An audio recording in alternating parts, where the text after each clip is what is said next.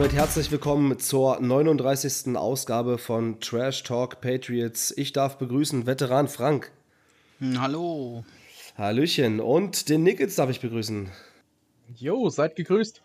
In der 38. Folge hatten wir die Breakout-Spieler der Offense beleuchtet. Heute wollen wir uns der Defense widmen.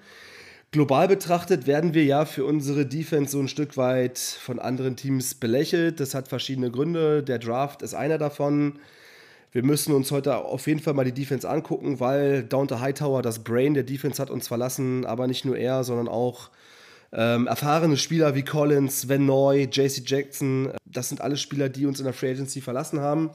Übrig geblieben ist eine große Suppe ähm, von Spielern, die sehr jung sind, die in den letzten Jahren noch nicht ihr Potenzial zeigen konnten, die teilweise verletzt waren. Ja, wir wollen heute einfach mal von vorne beginnen mit der Front Seven, von, äh, mit der Line of Scrimmage quasi, mit den Nose Tackles, Defensive Ends und Defensive Tackles.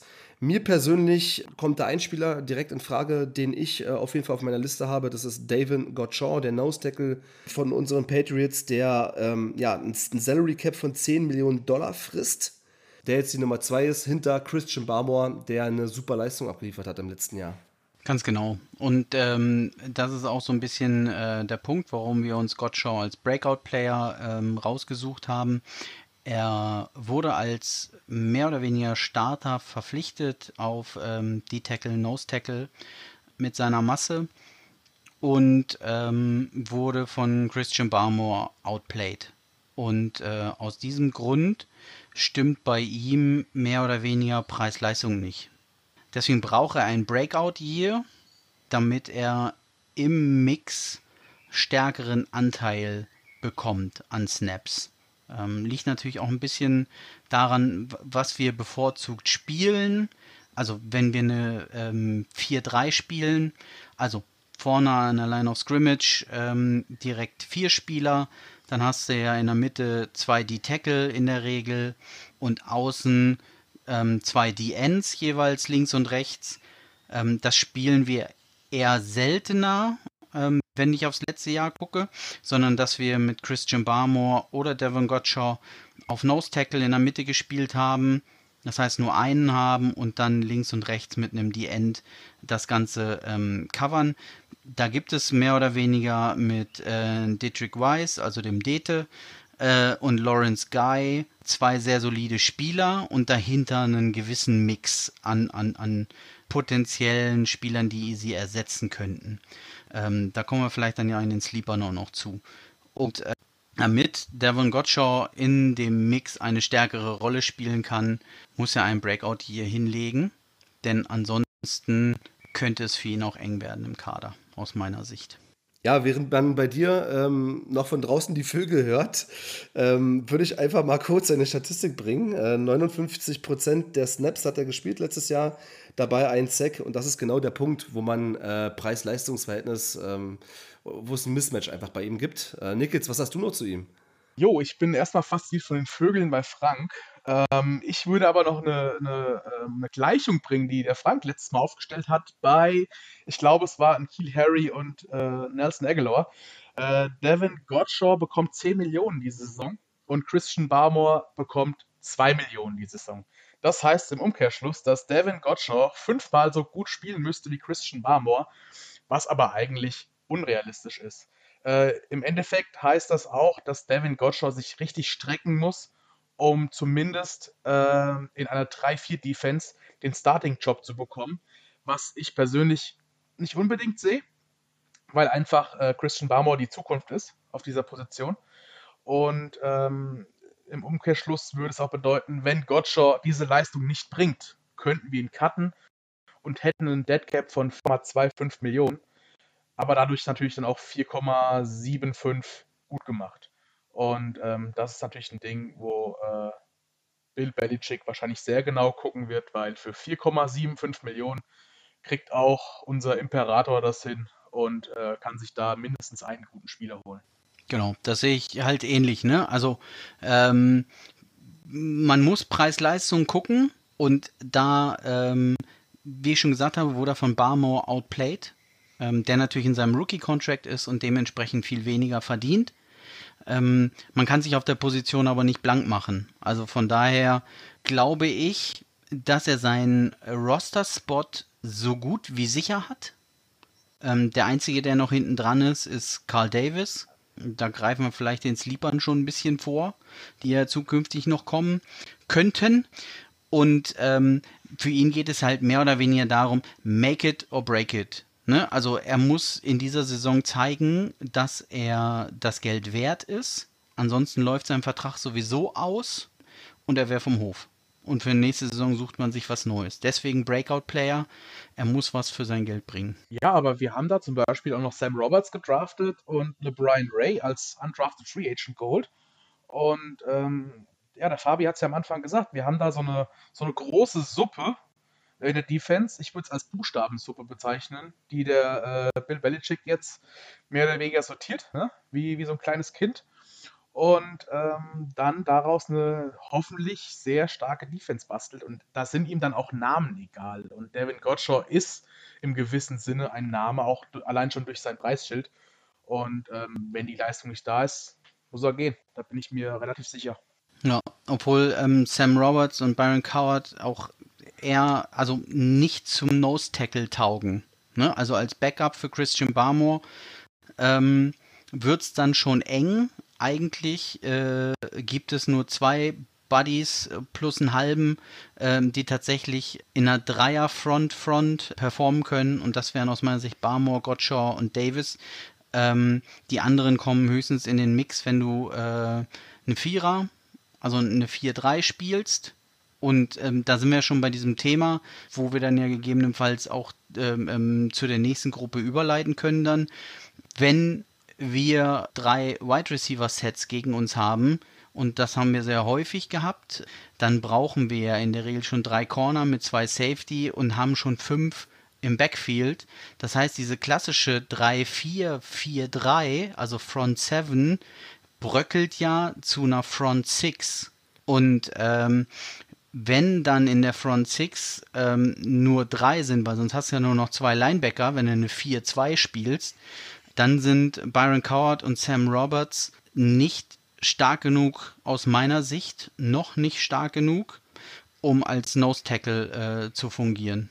Ja, gebe ich dir prinzipiell recht. Ich, ich sehe ja auch, dass Gottshaw äh, im, im gewissen Sinne seinen Roster-Spot relativ sicher hat. Ähm, um nochmal auf diese Formation einzugehen und um es doch mal ein bisschen mehr bröckeln zu lassen, äh, Bill spielt ja auch ganz oft Dime. Das heißt, wir haben sechs Defensive Backs und äh, nur fünf in der Front Five quasi dann mit einem MLB und äh, vorne vier Jungs. Und ähm, ich glaube, da kann man jetzt den Fabi wieder mit reinholen ins Boot. Der hat da eine ganz gute Anekdote zum letztjährigen Spiel gegen Tom Brady in die Bucks. Ja, ganz genau. Und zwar ähm, habe ich das auf ESPN gelesen, dass äh, Bill Belichick ähm, gegen Tom Brady, er hat natürlich sich überlegt, wie kann er seinen alten Menti so etwas durcheinander bringen. Und tatsächlich ist es so gewesen, dass äh, die Patriots gegen die Buccaneers äh, jedes Play ein anderes Scheme gespielt haben, um ähm, einfach Brady zu verwirren, wenn er denn verwirrbar ist, beziehungsweise ihm einfach das Defensive Lesen einfach schwer zu machen. Und daran sieht man schon, wie ähm, flexibel die Patriots Defense ist, wie allumfassend sie ist und dass da halt eben nicht nur standardmäßig eine 3-4 oder eine 4-3 vorne steht, sondern ähm, das Öfteren auch mal etwas anderes gespielt wird. Ich habe noch zu Christian Baumer eine gute Statistik rausgefunden. Er hat nämlich die höchste ähm, oder die fünfthöchste Pass-Rush-Win-Rate der letzten Jahre, also seit, seit 2006 konkret. Ähm, und da sind auch so Leute dabei wie Joey Bosa auf 1 und Nick Bosa auf 2 und ähm, Erster auf Platz 5. Von daher ähm, nur mal so, um seine Stärke auch zu demonstrieren, dass er so einen Veteran wie Gottschow da äh, in den Regen stehen oder in Regen, im Regen stehen lässt. Aber schauen wir uns noch mal eine andere Positionsgruppe an, weil ähm, bei den Defensive Tackles drückt der Schuh aus meiner Sicht jetzt nicht ganz so ähm, stark. Ein riesengroßes Fragezeichen sehe ich auf der Linebacker-Position. Wirklich alle Sportmedien aus Amerika hatten uns ja einen Linebacker in Runde 1 oder 2 zugeschustert. Jetzt ist es gar keiner geworden und äh, ich habe es anfangs gesagt, mit Collins, Hightower und Van Noy haben uns da auch drei Top-Spieler verlassen. Äh, jetzt haben wir diese große angesprochene Suppe oder Buchstabensuppe mit äh, Josh Uche, mit Raycron McMillan, mit Ronnie Perkins, Mac Wilson, Cameron McRowan, ähm, auch Anthony Jennings ist mit, äh, mit zu nennen. Das sind ja eigentlich alles Spieler, die Potenzial haben, ein Breakout zu zeigen oder sogar auch müssen, weil es ist ja kein anderer da. Oder wie siehst du das, Frank? Ganz genau. Also wir haben ähm, mehr oder weniger zwei Positionen oder zwei Posten mehr oder weniger klar vergeben. Das sind Matthew Judon und Joan Bentley. Die müssen sich Gesundheit vorausgesetzt und äh, Trainingseifer, glaube ich, wenig Sorgen machen, ob sie in Kader kommen und ob sie in dieser Startrotation ähm, drin sind. Das sind unsere Veterans auf der Position und ähm, da können wir einen Haken dran machen. Und genau dahinter geht es ja los mit den von dir genannten ähm, Namen. Da weiß ich nicht, ob wir sie einzeln abarbeiten wollen. Ähm, ich fange einfach mal mit Josh, äh, Josh Uche an, der ja im Starting-Mix schon drin ist oder war und ähm, dort auch schon ganz gute Ergebnisse zeigen konnte. Allerdings muss er ein Breakout-Jahr haben, um die Plätze oder die frei werdenden Plätze von Hightower, Collins und Venoy ja, zu besetzen, zu spielen und sich nicht von unseren anderen Breakouts, Perkins, Macmillan, Wilson und McGraw, ähm, den Rang ablaufen lassen. Ja, ich ähm, will da gleich mal auch mal meine Ergänzung zu jo Josh Uche ähm, mit einbringen. Er ist natürlich mit einem Second-Round-Pick hat er natürlich ein hohes Value. Und wenn ich jetzt sehe, dass ein Second-Round-Pick, der eigentlich ja Day-One-Starter sein soll, ähm, in den letzten beiden Jahren nur jeweils 30% aller Snaps auf dem Feld war, auch wenig Special Teams gespielt hat, dann ist das natürlich ein bisschen wenig. Drei Sacks im letzten Jahr, allerdings nur 10 Tackles. Und da bin ich auf jeden Fall deiner Meinung, ähm, Frank, dass da auf jeden Fall noch mehr Druck kommen muss und er so langsam jetzt im, im dritten Jahr ist und zumindest auch mehr Snaps spielen muss und, und zu, einer, zu einem Leader ranreifen muss. Also gerade für sein Talent äh, muss da jetzt mehr kommen. Ja, obwohl jetzt sein Draft-Pick alleine ähm, das irgendwie nicht ähm, ähm, automatisch bringt, weil da ist er schon weiter als andere waren. Zum Beispiel ein Jamie Collins als Second Rounder hat in seinem Rookie-Jahr gar nicht gespielt. Ein Chandler Jones hat in seinem Rookie-Jahr mehr oder weniger gar nicht gespielt und hat in seinem zweiten Jahr dann mehr oder weniger haben die ihr Breakout geschafft. Ähm, von daher ähm, ist Josh Uche schon weiter, als es viele Draft-Picks in der Region vor ihm waren. Es ist aber ein Spieler, muss ich sagen, auf den ich am meisten gespannt bin, weil ich glaube, du, Nickitz, hattest das gesagt, dass ähm, auch die Patriots selber von ihm sehr überzeugt sind, richtig? Ja, genau. Ich äh, lese ja auch hin und wieder mal News und diese Insider-News äh, und ähm, da liest man ziemlich oft, dass äh, die Patriots Offiziellen und Coaches auch in den Medien sagen, dass Josh Uche ein äh, großes Puzzleteil äh, für diese Linebacker ist und ähm, man liest zwischen den Zeilen auch heraus, dass er ein Führungsspieler sein soll und ähm, dementsprechend wird natürlich auch dann beim Leser oder bei den Patriots-Fans generell die Erwartung groß, dass Josh Uche auch wirklich in diese, in diese Rolle schlüpft. Und wenn er tatsächlich am Ende äh, ja, nur 80% so spielen würde wie Gentler Jones, dann wären wir, glaube glaub ich, alle happy. Und ja, ich habe ziemlich hohe Hoffnungen äh, auf Josh Uche und äh, ist, er ist für mich auch bei den Linebackern so der größte Breakout-Player, sage ich mal. Also an, auf ihn habe ich tatsächlich die größten Hoffnungen. Ja, ich habe noch einen anderen Spieler, auf den ich auch sehr große Hoffnungen habe, nämlich Raycron McMillan. Er selber auch ein Second-Round-Pick, damals aber von den Finns gedraftet, ähm, die ersten beiden Jahre auch eine gute Leistung abgeliefert. Dann eine Zwischenstation bei den LV Raiders und jetzt erstmalig bei uns. War letztes Jahr komplett verletzt. Ähm, geht also ins vierte Jahr, beziehungsweise ins dritte, muss man ja sagen. Auch ein Spieler, von dem ich mir viel erhoffe. Ähm, wie siehst du ihn, Frank? Ja, also auch als absoluten Breakout-Spieler, so wie wir es ähm, ähm gesagt haben, er war ja schon für die letzte Saison vorgesehen, ähm, durch Verletzungen ähm, ein Jahr zurückgeworfen. Und ähm, ja, da muss man jetzt einfach mal gucken, wie er in diesem Mix äh, funktionieren kann. Ne? Also das Potenzial, äh, ja, sky's the limit. Unterschreibe ich. Also ähm, da will ich auch gar nicht weiter drauf eingehen. Äh, unterschreibe ich. Und ähm, ich würde nochmal auf Mac Wilson eingehen, den wir jetzt äh, im, im Trade-Paket mit Chase Winovich dann bekommen haben. Chase Winovich ist zu den Browns. Wir haben Mac Wilson bekommen.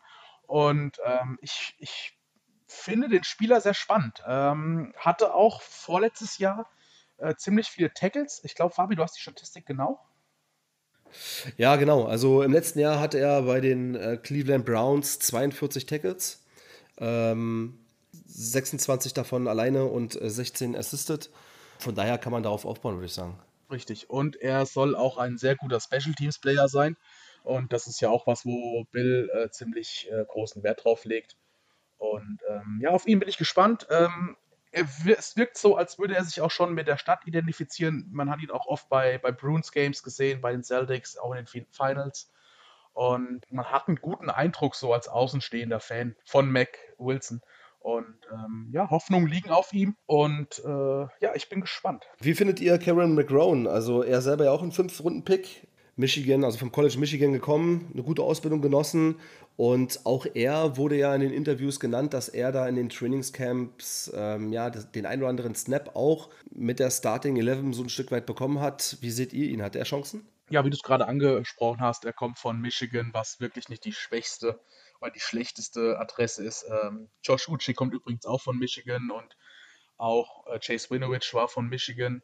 Also wir haben da übrigens so eine, so eine Kombi aus Michigan und aus Alabama. Äh, Mac Wilson, Alabama, Anthony Jennings, Alabama und auch, und auch mit Christian Barmore, der auch aus Alabama kommt. Und da bilden sich auch so kleine äh, Grüppchen aus ehemaligen College-Kollegen, ähm, was natürlich auch immer von Vorteil ist. Also Grüppchenbildung generell ist schlecht, aber in dem Fall wahrscheinlich äh, relativ gut.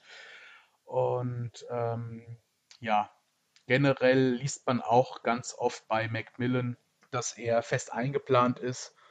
Ich hoffe, dass er fit bleibt, genauso wie, wie Macmillan. Ja, also da sind wir wieder bei unserem Lieblingsbegriff der Folge, Suppe. Ähm, also wir haben ja da die, die, diesen, diesen großen Mix äh, äh, ja, an Buchstaben, die wir da reinwerfen, ähm, Josh Uche, ähm, Rocco McMillan, Cameron McGrone und Mac Wilson haben wir genannt. Bleibt noch Ronnie Perkins, der, wie ich gehört habe, ähm, ähm, in großen Teilen am höchsten gelobt wurde, dass er in diesen Mix kommen kann. Und damit haben wir unser Fünferpack auch geschnürt. Ja, wenn drei der fünf ihren Breakout schaffen, und sich in die Rotation mit Judon und Bentley einreihen können, dann glaube ich, haben wir ein sehr erfolgreiches Jahr auf äh, oder im Linebacker-Core. Mehr kann man nicht erwarten. Alle fünf können aus meiner Sicht nicht einschlagen, weil sie sich gegenseitig auch Snaps wegnehmen, wo wir so ein bisschen wieder beim, beim Gottschau-Barmore-Problem sind, äh, ohne dass wir zurückblicken wollen. Aber ähm, das fasst es ja so ein bisschen äh, zusammen dass wir ähm, dort viele Möglichkeiten haben. Ja, vor allen Dingen eine Ergänzung möchte ich noch zum Linebacker-Korb machen. Grundsätzlich, ähm, das hatte ich ja mit Nickels, glaube ich, in den allerersten Folgen, äh, wo wir so ein Stück weit auch noch uns den Roster angeguckt haben, haben wir ja festgestellt, dass wir auf Linebacker schneller werden wollen, wie auf allen Positionen. Deswegen ja auch äh, äh, Marcus Jones auf Cornerback, Taekwon Thornton, diese, diese Picks, weil wir unser Spiel, Offense wie De Defense, einfach schneller machen wollen. Und ähm, das mit so einen jungen Spielern fehlt uns vielleicht so ein Stück weit die Erfahrung. Aber ich denke, dass der ein oder andere da den Speed mitbringt, egal ob im Pass Rush ob vorne äh, als Nose Tackle oder aber auch beim Linebacker, ähm, wenn es darum geht, den, den Lauf zu stoppen, den Tackle, das, das Tackle zu setzen oder aber auch in die Pass Coverage zu gehen. Und Pass Coverage ist hier auch der nächste Hashtag, den ich mal reinbringen würde, weil wir haben nämlich noch hinten die Jungs aus dem Defensive Back. Da sind äh, auch ähm, junge Spieler dazugekommen, alte Veteranen wie Merke Butler zurückgekommen. Ähm, Nickets, wen hast du da vielleicht noch auf dem Zettel? Wer muss da unbedingt sein Breakout hier schaffen? Wer für mich da jetzt absolut den nächsten Step machen muss, ist Jonathan Jones. Ich weiß, Fabi, du siehst es, glaube ich, anders. Und Frank, du hast auch eine andere Wahrnehmung von Jonathan Jones. Aber für mich war Jonathan Jones immer so der Spieler, der zumindest auf ähm, CB1 und CB2 eher nicht äh, gespielt hat, sondern eher im, ja, in der Nickel Formation war oder CB3 und sich dann hinter Leuten wie, ähm, wie Stephon Gilmore oder wie JC Jackson angestellt hat oder auch Malcolm Butler damals. Und er muss jetzt wahrscheinlich, gehe ich davon aus, äh, den nächsten Step machen und ein Führungsspieler in, im Defensive Backfield beziehungsweise äh, auf den Cornerback-Positionen werden. Äh, zumal er auch einen Cap-Hit von 7,7 Millionen Dollar hat und bei den Patriots damit auf Platz 7 liegt und damit auch bestbezahltester Cornerback äh, bei uns ist. Und dementsprechend muss er natürlich auch liefern. Ja, ich mache es kurz. Ähm, ich gebe dir recht dass er jetzt in der äh, Bringeschuld ist, auch Verantwortung ähm, zu übernehmen, gerade weil wir auch zwei junge Cornerbacks gedraftet haben, dass er da ähm, vielleicht sein Wissen und seine Klasse weitergeben kann. Aber für mich jetzt nicht der klassische Breakout-Spieler, ähm, der jetzt nochmal seine Leistung beweisen muss. Ich fand ihn äh, vom Leistungslevel her gar nicht so schlecht. Ähm, Frank, deine Meinung und der nächste Spieler? Ja, also ähm, zu Jonathan Jones, ähm, Cap-Hit recht hoch als Nickelback. Ähm, überdurchschnittlich performt hat. Aus meiner Sicht ähm, ist er dort nicht großartig in Gefahr. Ähm, um den CB1 und CB2-Spot streiten sich andere. Und da haben wir, sind wir wieder bei der Suppe. Da haben wir ja mehr oder weniger mit ähm, Terence Mitchell, Joe John Williams, Malcolm Butler, Jalen Mills und unserem Rookie Jack Jones auch so eine Gruppe, die mit Welpenschutz für Jack Jones mehr oder weniger alle ihr Breakout hier brauchen. Äh, Jalen Mills muss es bestätigen. Ähm, Malcolm Butler muss gucken, dass er den zweiten oder dritten Frühling hinkriegt und um seine Karriere spielt. Ähm, Jojo Williams, ähm, dass er gesund bleiben kann und in dem Mix eine ernsthafte Rolle spielen kann. Oh ja, und Terence Mitchell ähm, muss ich bei uns sowieso beweisen. Ähm, ausgelassen habe ich so ein bisschen Marcus Jones, weil ähm, der aus meiner Sicht mit Jonathan Jones als Nickelback vor allem fungiert für die kurzen, schnellen Routen. Ansonsten kann der natürlich auch in den Mix um CB1, CB2 ähm, mit eingreifen. Also von daher haben wir ganz viele Breakout-Spieler, ähm, wovon es wiederum nicht alle schaffen werden. Und ähm, wir ähm, eben mit dem Abgang von JC Jackson mal wieder nach dem Verlust unseres CB1 ähm, zeigen müssen, dass wir es im Kollektiv lösen können. Also auch eine super spannende Positionsgruppe. Äh, zumal bei Marcus Jones muss man sagen, also meiner Meinung nach hat er den Roster-Spot sicher. Er kann Corner spielen, er kann Punt-Returner, Kick-Returner. Er könnte sogar in der Offense rein theoretisch, hat man am College auch gesehen. Und ähm, ja, ich stimme da voll zu. Also gerade im Defensive Backfield haben viele Druck, ja, viele müssen den Breakout schaffen. Äh, wir haben eine große Suppe und gerade die Rookies, die beiden Jones, sind für mich das Maggi in dieser Suppe, die einfach da nochmal ein bisschen was durcheinander ähm, werfen können, die Suppe würzen können und äh, gerade auch vielleicht dann den Veterans wie Terence Mitchell oder Malcolm Butler diese Suppe auch versalzen können. Ne? ja, und ähm, ich würde das Ganze nochmal abrunden. Ich hatte ja gerade schon gesagt, dass äh, erfahrene Spieler ihr, ihre Verantwortung, ihr Wissen, ihre Klasse weitergeben sollen. Und ähm, dazu gehört natürlich auch Joe Williams für mich und auch Jalen Mills, die den nächsten Step machen, um im Kollektiv, äh, gerade wurde es schon gesagt, ähm, ja, diese Baustelle Cornerback ähm, ja, geschlossen werden muss einfach. Und damit sind wir am Ende, Jungs. Ähm, die Breakout-Spieler Defense haben wir ähm, abgeschlossen und sind auch schon wieder fertig für die heutige Folge und wir freuen uns auf die nächste Folge. Bis dahin, ciao. Macht's gut. Oh, machen wir uns eine Suppe. Tschüss.